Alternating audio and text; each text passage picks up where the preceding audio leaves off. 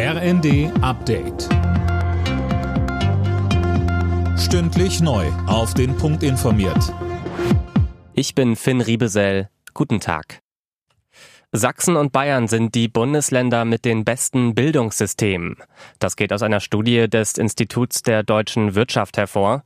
Bremen ist darin das Schlusslicht. IW-Bildungsexperte Axel Plünicke sieht in vielen Bereichen noch Defizite und Verbesserungspotenzial. Schwerpunkt 1 sind gleiche Bildungschancen schaffen. Hierzu brauchen wir zunächst ein gezieltes Corona-Aufholprogramm. Zweitens brauchen wir eine hochwertige Ganztagsinfrastruktur, Sprachförderung, muss schon möglichst früh im Leben einsetzen. Auch sollten Lernkräfte, Erzieherinnen und Erzieher entsprechend weiter qualifiziert werden und Personal mit Migrationshintergrund verstärkt eingestellt werden.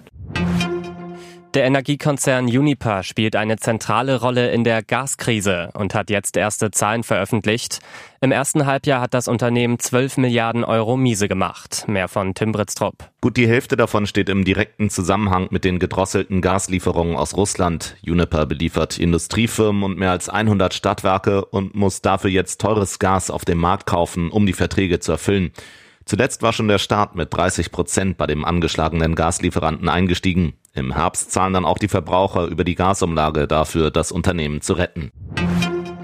Die israelfeindlichen Aussagen von Palästinenserpräsident Abbas mitten in Berlin sorgen für scharfe Kritik auch an Kanzler Scholz, der daneben stand und nicht reagierte. CDU-Chef Merz sagte, Scholz hätte widersprechen und Abbas bitten müssen, das Haus zu verlassen. Der erste Trainerauswurf in der neuen Fußballsaison ist perfekt. Bundesliga-Absteiger Arminia Bielefeld trennt sich von Coach Uli Forte. Bielefeld hat die ersten vier Saisonspiele alle verloren. Alle Nachrichten auf rnd.de